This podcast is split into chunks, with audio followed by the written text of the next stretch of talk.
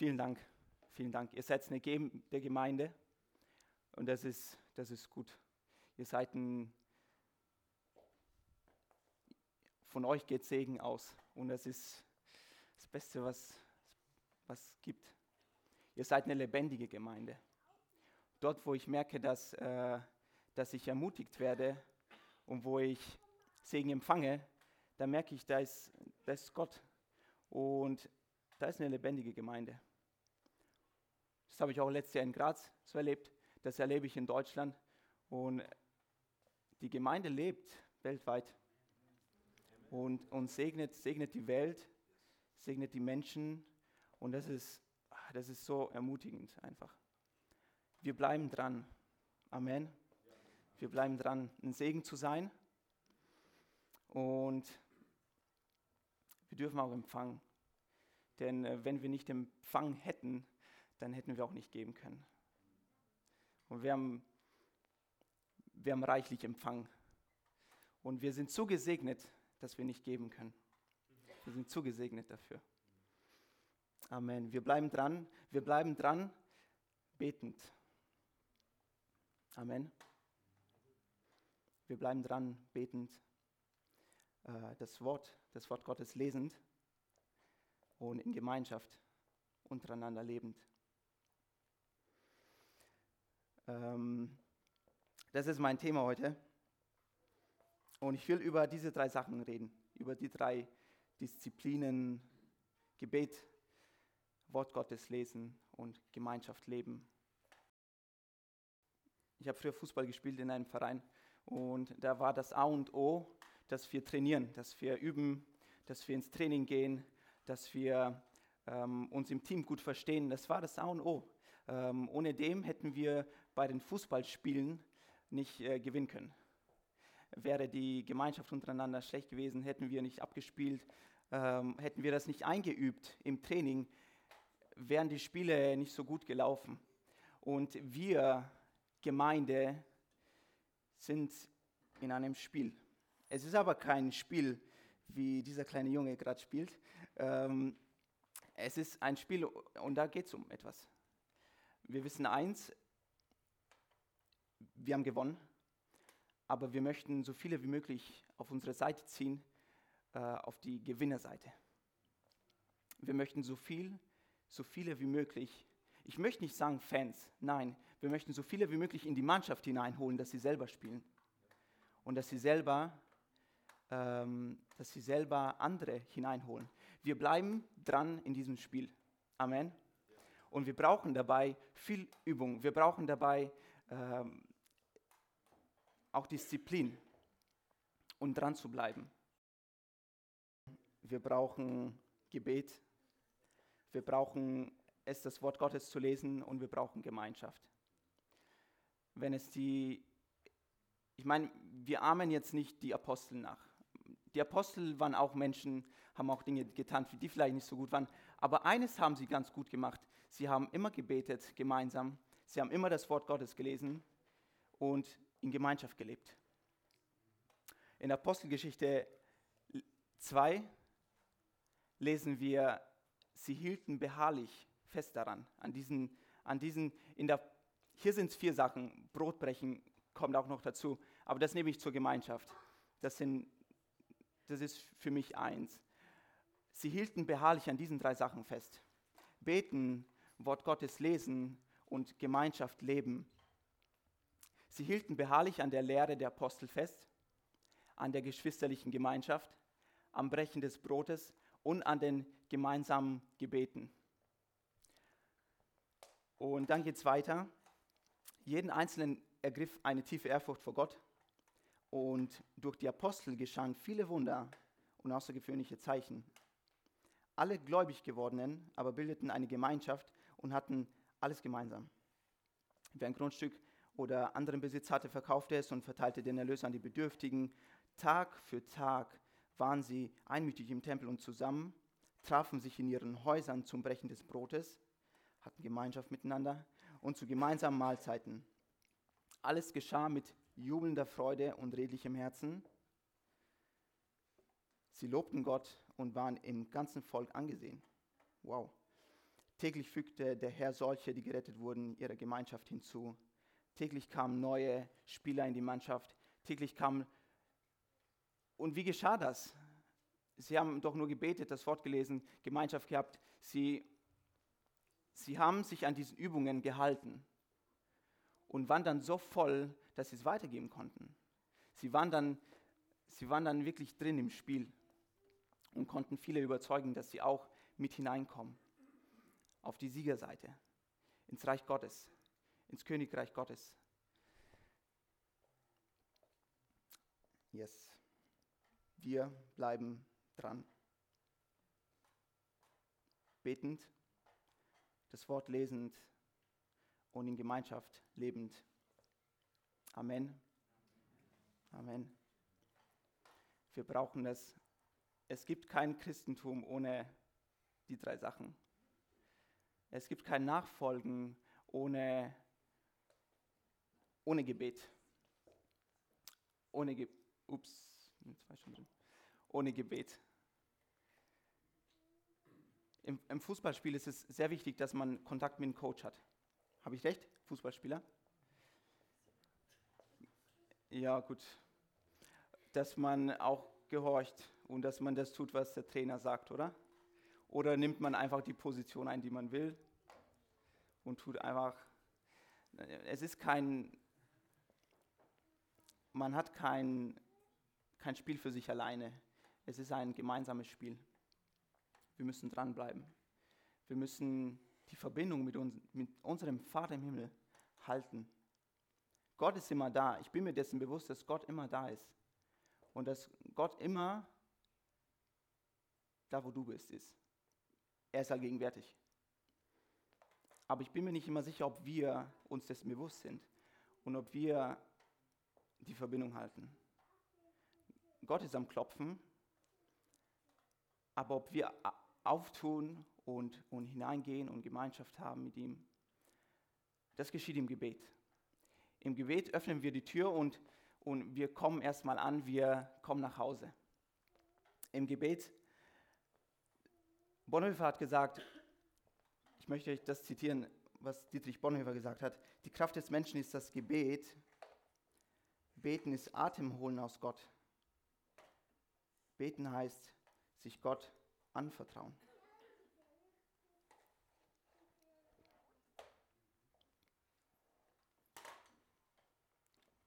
Wenn jemand an unsere Tür anklopft, dann, dann öffnen wir nur dann, wenn wir wissen, wer da ist. Habe ich recht? Also sollte man tun. Ähm, und wenn unser Vater im Himmel anklopft, der dich geschaffen hat, der dein Leben kennt, all deine Gedanken kennt, all deine Vorhaben kennt, wenn er anklopft und wenn er Gemeinschaft mit dir haben will, dann ist es erstens mal ein Vorrecht, dass er anklopft dass er zu uns gekommen ist. Es ist erstens mal ein Vorrecht. Gebet ist ein Vorrecht. Ähm, vor Gottes Thron kommen, es ist uns nicht immer bewusst, weil wir vielleicht nicht immer bewusst sind, mit wem wir reden, vor wem wir kommen. Und in dem Psalm lesen wir so oft wie, was für, was für Einleitungen, einleitende Sätze äh, die Psalmisten taten, wie sie Gott lobten und wie sie auch er erklärten, du hast das und das gemacht. Aber warum ist das wichtig? Ja, sei dir erstmal bewusst, vor wem du stehst, vor wem du betest. Gebet ist ein Vorrecht. Und wenn wir wissen, dass unser Vater im Himmel anklopft, dann ist das schon mal eine gute Nachricht. Denn er ist da und er ist bereit, mit dir Gemeinschaft zu haben. Und im Gebet öffnen wir die Tür und haben Gemeinschaft mit unserem Vater im Himmel. Wir brauchen Gebet. Jeden Tag neu. Jeden Tag neu fangen wir einen neuen Tag an. Es sind neue Herausforderungen, die kommen. Äh, wenn wir aufstehen, haben wir gleich Gedanken und es ist gut, wenn wir den Tag auch mit Gebet starten, wenn wir, wenn wir unsere Gedanken auf Gott richten, einmal die Dinge von Gottes Perspektive sehen. Wenn wir zu Hause sind, dann fühlen wir uns wohl. Ist es nicht so? Zu Hause, ich weiß nicht, wo euer Zuhause ist. Ich weiß es jetzt auch nicht so recht, ob Deutschland oder hier. Nee, es ist hier. Ähm, aber zu Hause ist immer da, wo Gott ist. Da, wo, wo unser Schöpfer ist. Das, dessen müssen wir uns auch bewusst werden. Ich hatte eine Zeit auf Berühr, äh, als ich ankam, so heißt die Schule, da habe ich mich nicht so, es fiel mir schwer, so richtig anzukommen. Und es hat, glaube ich, ein Jahr gedauert, wo ich so richtig ankam, auf Berühr und in der Gemeinde, wo ich, die ich dort besuche. Und immer wieder äh, habe ich auch im Gebet gemerkt, wie mir Gott sagt, zu Hause ist da, wo ich bin. Ich bin dein Zuhause. Auf mich kannst du aufbauen, auf mich kannst du trauen, mir kannst du trauen. Äh, ich bin vertrauenswürdig. Beten heißt sich Gott anvertrauen. Und ich bin so dankbar, dass wir einen Ort haben, wo wir gehen können, wo wir zu Hause sein können. Immer. Egal welche Umstände. Immer. Gott ist immer da.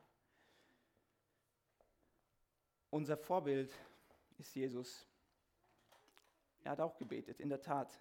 Er war Sohn Gottes, äh, trotzdem Mensch, voll Gott, voll Mensch. Er hat auch gebetet. Wir lesen in so vielen Stellen in den Evangelien, zum Beispiel in Matthäus 14 lesen wir, nachdem er sich von der Menge verabschiedet hatte. Tagsüber war es immer so, dass, dass er vielen Menschen gedient hat. Es waren viele Menschen um ihn, um ihn herum. Und, aber er, der Sohn Gottes, hat sich trotzdem Zeit genommen und hat, hat, stieg auf den Berg, steht hier, um ungestört beten zu können. Jesus betet. Und auch in Momenten, wo er vielleicht schlechte Nachricht bekam, zum Beispiel als Johannes der Täufer starb, als Johannes der Täufer starb, hat das Jesus mitbekommen von Johannes Jüngern. Und das nächste, was er gemacht hat, war, er hat sich ein stilles Örtchen äh, gesucht. Hier steht in Johannes 14, 13, als Jesus das hörte, zog er sich zurück. Er fuhr mit dem Boot an eine einsame Stelle, um, um dort allein zu sein. Jesus hat gebetet. Oder in Lukas 11 lesen wir, einmal hatte Jesus irgendwo zum Gebet, hatte sich Jesus irgendwo zum Gebet zurückgezogen. Einmal. Irgendwann mal. Einfach, einfach so, so mittendrin schreibt das Lukas. Als wäre es so normal. Jesus hat gebetet und hat die Verbindung mit seinem, seinem Vater im Himmel äh, gehalten. In, in Johannes 14, Johannes beschreibt das sehr detailliert, die Beziehung zwischen Jesus und, und, und seinem Vater im Himmel. Und da ist nämlich die Rede zwischen, zwischen dem Amtmahl, wo sich Jesus mit seinen Jüngern traf, und Garten Gethsemane, wo Jesus seine, ähm, ein paar Jünger mitnimmt in den Garten und dann betet. Und dazwischen ist eine Rede von Jesus, eine eher längere im Johannesevangelium. Und da, ist, da sagt Jesus so oft, der Vater ist in mir und ich bin in meinem Vater und die Werke, die ich tue, die tut mein Vater durch mich und so weiter und so fort. Jesus war in einer so innigen Beziehung mit seinem Vater, sie waren, sie waren eins. Und dann sagt Jesus, bleibt in mir. So wie ich in meinem Vater, so auch ihr in mir und der Vater in euch. Gemeinschaft. Diese innige Beziehung halten im Gebet. Gebet ist, ist der Moment, wo du dir bewusst bist, deswegen. So ein Tag hat 24 Stunden und neun davon schlafen wir, wenn wir es können. Ähm, aber die restlichen Stunden sind wir sehr beschäftigt mit ganz vielen Sachen. Und wir leben vielleicht 50, 60, 70 Jahre, ich weiß nicht wie, wie lang. Und ich habe mir gedacht, die Bibel hat 66 Bücher und um die Bibel mal ganz durchzustudieren, das reicht ein Leben nicht aus. Und ich habe mir gedacht, ich habe zu wenig Zeit so ein Tag hat viel zu wenig Stunden. Vielleicht denkst du dir, ich will noch so viel tun. Ich will noch so viel erleben in meinem Leben. Ich habe noch so viel vor. Ich schaffe das nicht. Aber du wirst es eh nicht schaffen. Du wirst immer irgendwelche Sachen haben, die du dir noch vornimmst, die du noch machen willst. Du wirst es eh nicht schaffen. Wisse das. Das Wichtigste ist, nimm dir Zeit für Gebet. Nimm dir Zeit für Gebet. Und egal wie lang. Luther hat es so gemacht, je mehr Arbeit er gehabt hat, je mehr er sich an dem Tag vorgenommen hat, desto mehr Zeit hat er sich für diese Zeit mit Gott genommen.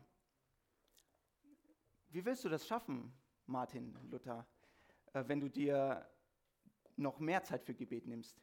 Er hat dann abgekürzt von den Sachen, die er sich vorgenommen hat. Nimm dir Zeit für Gebet. Wir brauchen das als Gemeinde, wir brauchen das persönlich, die Verbindung mit Gott zu halten.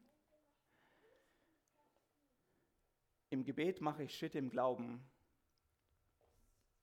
Vater unser im Himmel, das Gebet Vater im Himmel. Jesus hat in der Bergpredigt, im Matthäusevangelium lesen wir das, in der Bergpredigt hat Jesus den Jüngern gelehrt, wie man betet. Und ich will das kurz vorlesen, diese Passage. Hier steht,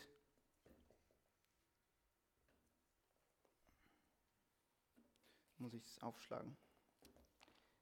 In Matthäus 6 lesen wir das. Beim Beten, ab Vers 7, beim Beten sollt ihr nicht plappern wie die Menschen, die Gott nicht kennen. Sie denken, dass sie erhört werden, wenn sie viele Worte machen. Macht es nicht wie sie, denn euer Vater weiß ja, was ihr braucht, noch bevor ihr ihn bittet. Ihr sollt vielmehr so beten.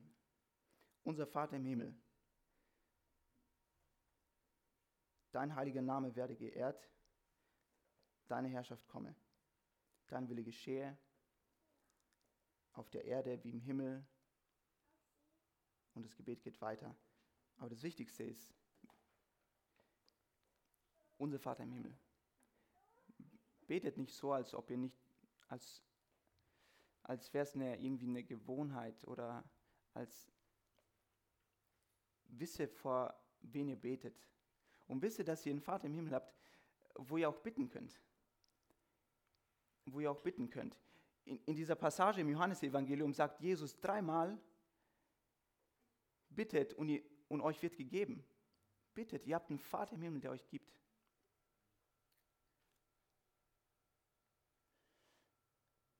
Wir haben einen Vater im Himmel, wir dürfen, wir dürfen so vorkommen, vor ihm kommen und sagen, Vater im Himmel.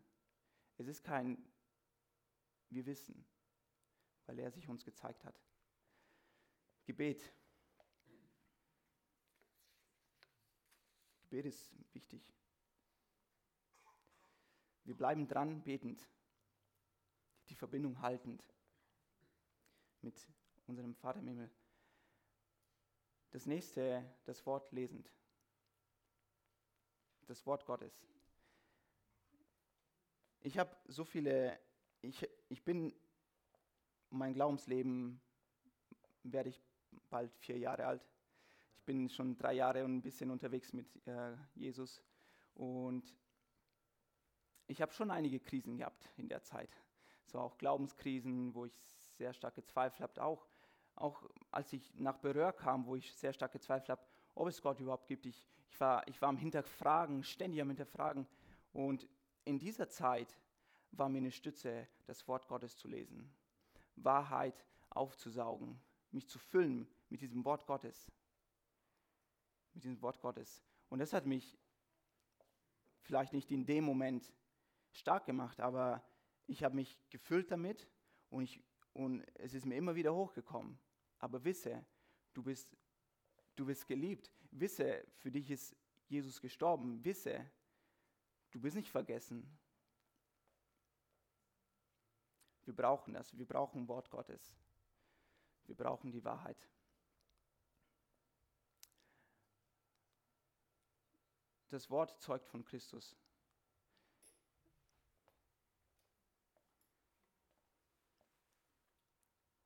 Will euch eine, eine Stelle aus dem Epheserbrief vorlesen, vielleicht noch zum, zum ersten Punkt. Und ich will euch das einfach zusprechen. Ja, das sind so heilende Worte für die Seele, glaube ich. Ähm, in Epheser im ersten Kapitel, Vers 5. Ihr könnt einfach hier mitschauen. Äh, doch nicht. Ähm, Im 1. Epheser, Vers 5 steht, und aus Liebe hat er uns schon damals dazu, dazu bestimmt, durch Jesus Christus seine Kinder zu werden. Das war sein eigen, eigener gnädiger Wille. Und es diente zum Lob seiner herrlichen Gnade, mit der er uns durch seinen geliebten Sohn beschenkt hat. Durch ihn wurden wir freigekauft um den Preis seines Blutes. Und in ihm sind uns alle Vergehen vergeben. Das verdanken wir allein Gottes unermesslich großer Gnade, mit der er uns überschüttet hat. Er schenkte uns Einsicht und ließ uns seine Wege erkennen. Amen. Er ließ uns seine Wege erkennen. Er hat uns überschüttet mit Gnade. Ich möchte das zusprechen. Das gilt für dich. Lest euch solche Verse einfach durch, wenn ihr, wenn ihr, wenn es euch vielleicht schlecht geht. Aber füllt euch jeden Tag mit dem Wort Gottes, mit, mit, mit Wahrheiten, die für euer Leben gilt, mit Verheißungen, die Gott für uns hat. Im Psalm 119 steht, das Wort ist eine Leuchte vor meinem Fuß und ein Licht auf meinem Weg. Das Wort Gottes gibt uns Klarheit. Es ist wie ein Licht für uns. Und das Wort Gottes zeugt von Christus. Christus selbst ist das Licht für uns. Er sagt von sich, ich bin das Licht, ich bin die Wahrheit, ich bin der Weg, ich bin das Brot des Lebens.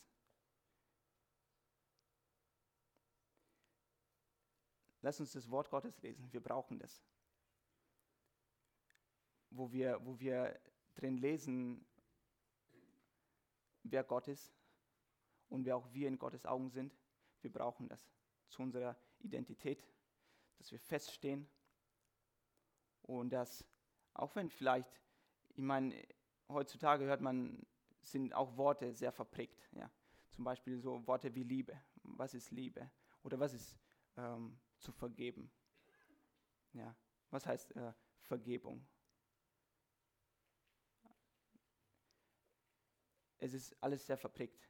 Aber im Wort Gottes stehen wir fest. Das ist für uns ein, ein Grund, auf dem wir stehen können.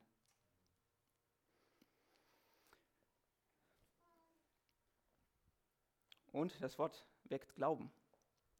Gewissheit über die unsichtbaren Wirklichkeiten. Es weckt in uns Glauben.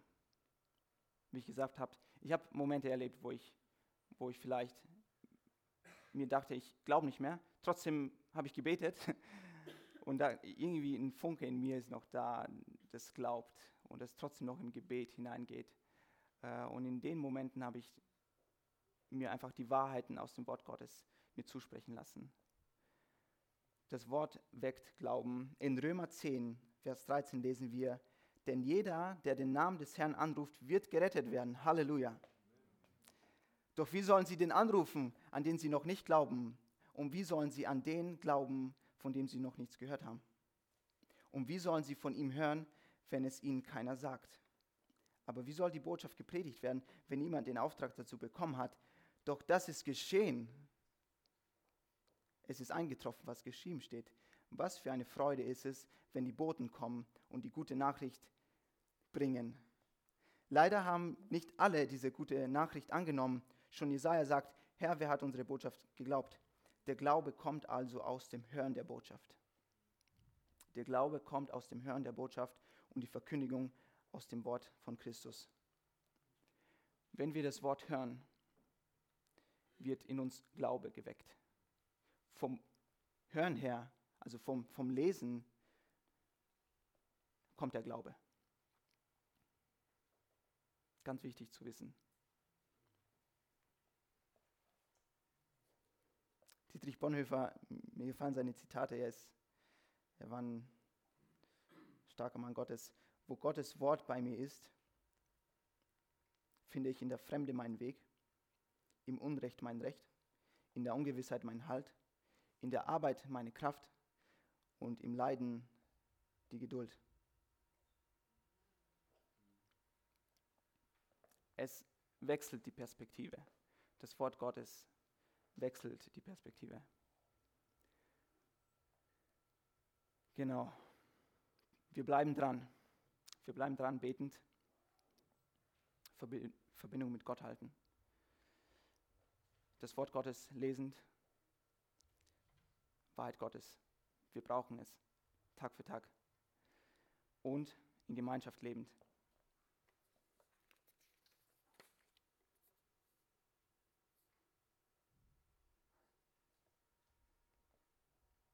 Und da ist das erste das Brotbrechen. Erinnerung an das, was Jesus für uns getan hat. Wenn wir in Gemeinschaft sind, wenn wir in Gemeinschaft sind, dann ist das Beste, was, beziehungsweise was mir passieren kann, ist, wenn ich daran erinnert werde, was Jesus für mich getan hat. Wenn ich ermutigt werde. Und das habe ich, habe ich so oft auch erlebt, auch in, in Rüsselsheim in der Gemeinde. Oder auch hier, wenn Leute für mich gebetet haben. Es ist diese Gemeinschaft, die sich gegenseitig erinnert, weil wir eben nicht immer alle auf dem Berg oben stehen und weil wir nicht alle gleichzeitig im Tal unten sind. Wir sind alle irgendwo verschieden. Und wenn du auf dem Berg bist, dann bist du auf dem Berg, weil irgendwer im Tal ist, damit du ihn wieder hinausziehst, damit du ihn erinnerst, das und das die und die Wahrheit über dein Leben. Amen. Wort Gottes hineinsprechen, erinnern, das und das hat Jesus für dich getan. Du bist nicht vergessen, du bist ein geliebtes Kind Gottes. Gott, ein Hirte, Psalm 23 ist da mit dir. Er ist ein Hirte. Er vergisst seine Schafe nicht. Er läuft dem 99. Schaf hinterher. Und die anderen lässt er oder dem 100.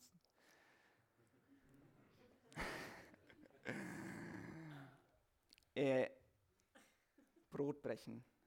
Wir feiern das Abendmahl einmal im Monat. Aber dieses Brotbrechen ist auch viel mehr. Es ist, Jesus hat gesagt, tut das zum, zum Gedächtnis meiner. Und lass uns öfters erinnern. Auch wenn wir gemeinsam, gemeinsam essen, gemeinsam Mahlzeiten nehmen, so wie es die Apostel gemacht haben. Ladet euch gegenseitig ein zum Essen. Ich meine, für mich ist es jetzt zu spät, ich fahre dann am Abend. Die Predigt hätte ich ganz am Anfang halten sollen. Ich, ich war am Freitag beim Edwin essen. Es war, Ini hat es echt gut gekocht. Halleluja. Ja.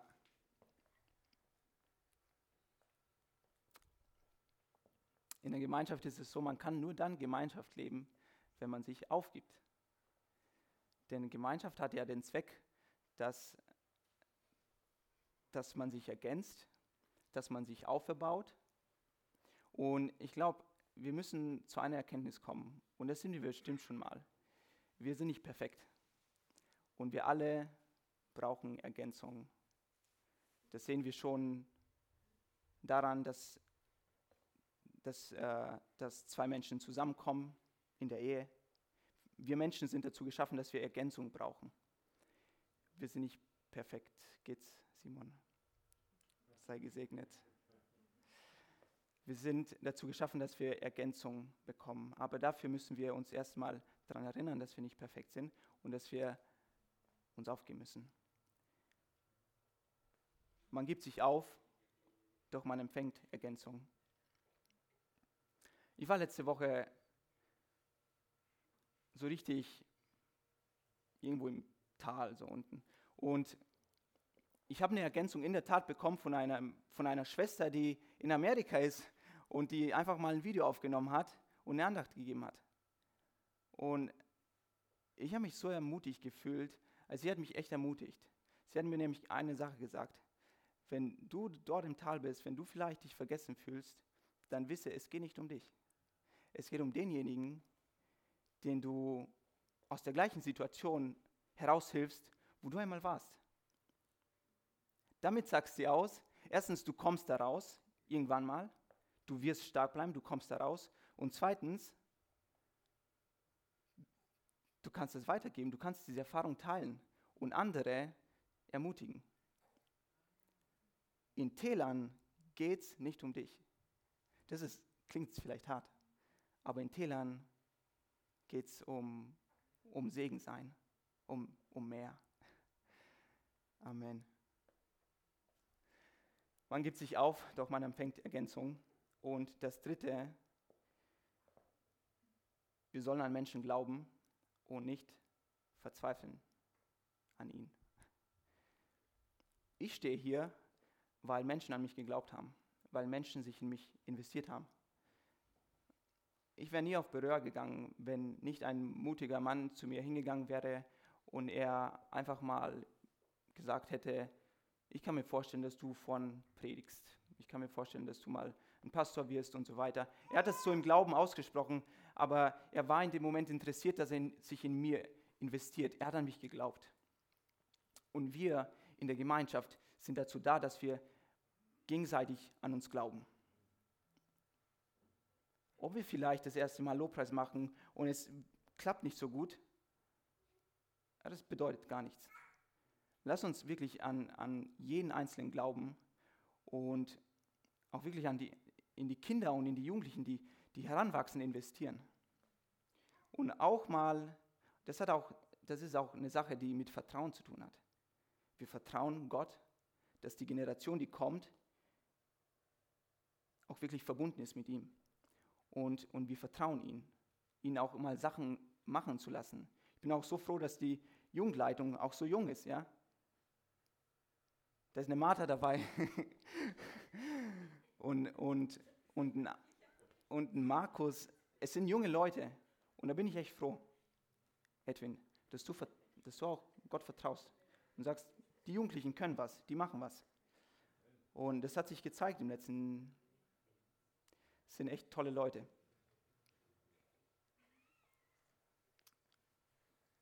Sind echt tolle Leute. Wir sind da, um einander zu an uns zu glauben. Also an, an, an den Nächsten zu glauben, an den Potenzial, den Gott in sie hineingelegt hat. Denn für jeden von uns ist Jesus gestorben. Wir haben alle in den höchsten Wert, dass Jesus für uns gestorben ist. Wir sind da, um einander, um einander, aneinander zu glauben. Wir können was, du kannst was. Jesus hat dir Gaben gegeben. Du kannst eine Arbeit starten, du kannst einen Hauskreis starten. Sei mutig. Tu es mit Gottes Hilfe. Bet drüber. Fang Sachen an. Wir spielen alle gemeinsam.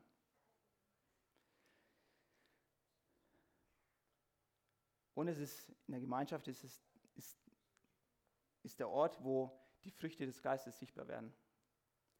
Woanders als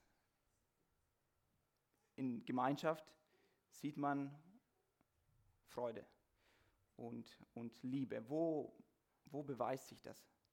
In der Gemeinschaft sehen wir den lebendigen Christus in uns. Dass Gott wirklich unter uns ist. Dass wir wirklich lieben können. Dass wir vergeben können. In der Gemeinschaft sieht man das. Für sich alleine ist das ist ganz einfach zu lieben. Ja, man braucht ja niemanden lieben, wenn man allein ist. Ähm, man braucht auch kein Vergeben, höchstens sich selbst. ähm, aber in der Gemeinschaft sieht man das. Da werden die Früchte des Geistes sichtbar. Barmherzigkeit, Treue, Geduld und so weiter. Und daran erkennt man auch eine lebendige Gemeinde. Amen. Und es ist schön, an so einem Ort zu sein, wo, wo das sichtbar ist.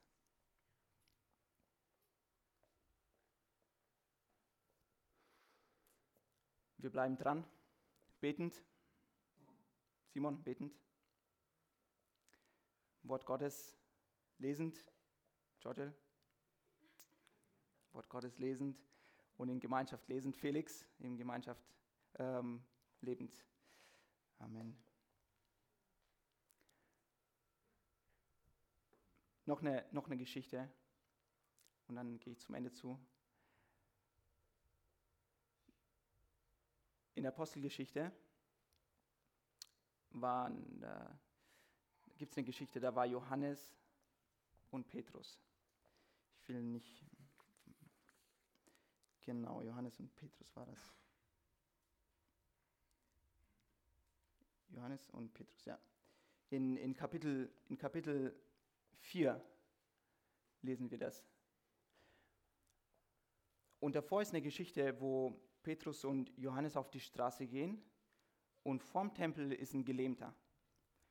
Und sie beten für diesen Gelähmten, der wird geheilt, er lobt Gott und er geht mit ihnen in den Tempel. Und auf einmal waren viele Menschen da, weil sie das gesehen haben, dieses Wunder. Und Petrus fängt an und predigt ihnen das Wort Gottes. Und was danach geschieht, Anfechtung.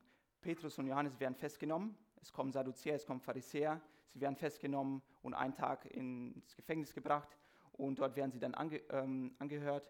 Und was, was Petrus dann sagt, er sagt, also diejenigen, die sie festgenommen haben, haben gesagt, ihr dürft Jesus nicht mehr verkündigen. Also eine richtige Anfechtung. Aber sie bleiben fest in dem, was sie gehört haben und was sie gesehen haben. Für uns heißt es in dem, was wir gelesen haben oder in der Predigt gehört haben. Was wir gesehen und gehört haben, können wir unmöglich verschweigen. Sie bleiben im Wort Gottes fest. Und danach kommen sie in die Heimatgemeinde, sie kommen heim und sie erzählen den anderen Geschwistern, was passiert ist. Und das Erste, was sie tun, sie beten gemeinsam.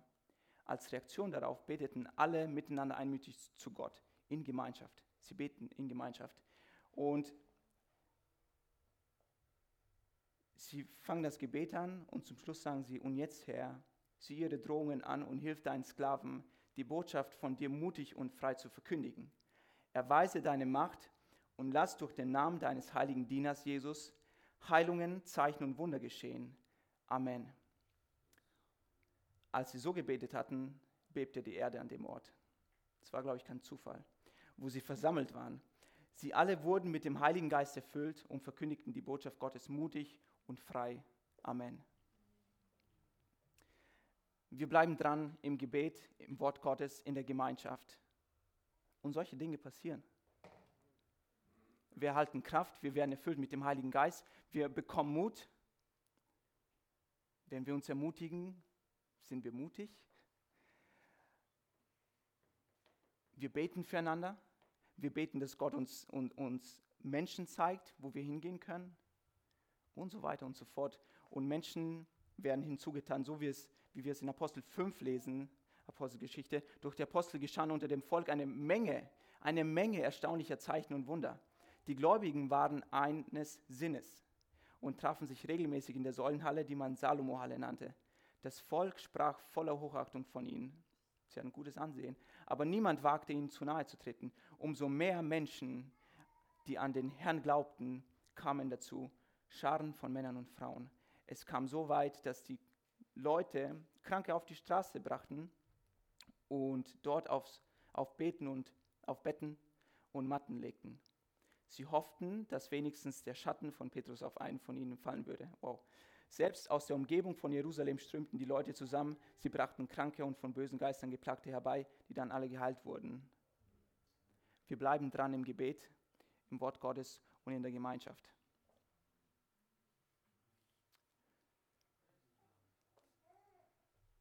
Und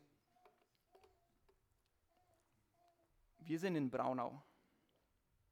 Und sie werden auch von Mattighofen kommen. Sie werden auch von Simbach kommen. Sie werden kommen, weil das ein Ort ist. Weil du der Ort bist, wo Gott ist. Und weil sie das brauchen.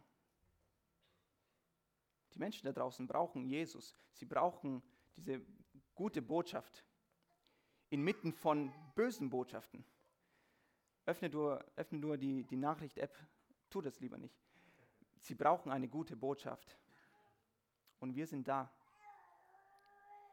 Und wir machen unsere Übungen fleißig und sind dann gut im Spiel. Und wir tun das nicht um für uns, wir tun das zu Gottes Ehre und wir tun das für die Menschen da draußen, die, die nur auf uns warten. Wollen wir gemeinsam aufstehen?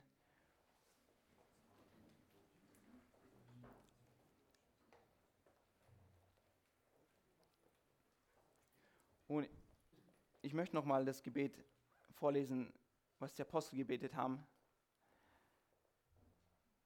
Und lasst uns das gemeinsam auch wirklich so annehmen. Und jetzt, Herr, sieh ihre Drohungen an und hilf deinen Sklaven, die Botschaft von dir mutig und frei zu verkündigen. Erweise deine Macht und lass durch den Namen deines heiligen Dieners Jesus Heilungen, Zeichen und Wunder geschehen. Vater im Himmel, ich danke dir, dass du uns ausrüstest. Und ich danke dir, Vater, dass, dass die Ernte schon da ist. Dass es nicht daran liegt, dass es keine Ernte da ist, sondern, Herr, bitte, bitte erwecke auch Arbeiter, die in die Ernte gehen, Gott. In dieser Gemeinde, ich bete, dass du Leute wirklich ermutigst, dass das eine ermutigende Gemeinde sein wird, Gott, und ist, die auch Arbeiter nach draußen schicken, Gott und dass, dass Woche für Woche Menschen ihnen zugetan werden, Gott. Wir glauben, Gott, dass, dass du lebendig bist und das sehen wir. Und wir danken dir, dass du deine Lebendigkeit uns, uns zeigst, auf welche Art auch immer, durch Zeichen, durch Wunder, durch, durch die Frucht des Geistes, die wir sehen. Gott, ich danke dir dafür, dass wir glauben können an deinem Wort, dass wir dran halten können. Und du gibst uns Mut, Gottes zu verkündigen. Ich danke dir, dass du uns zu unerschreckten Helden machst, Gott. Und in deinem Geist, wir, wir brauchen deinen Geist, Gott. Fülle uns mit deinem Heiligen Geist. Ich danke dir dafür, Gott, für deine Verheißungen. Ich danke dir, dass du sagst, du bleibst mit uns bis ans Ende der Tage. Danke, Jesus. Segne die Gemeinde in Braunau. Segne sie, Gott, mit, mit ganz viel Freude in der, in der Verkündigung, mit ganz viel Kraft, Gott, in ihren Diensten treu zu bleiben. Und ich danke dir dafür. Amen.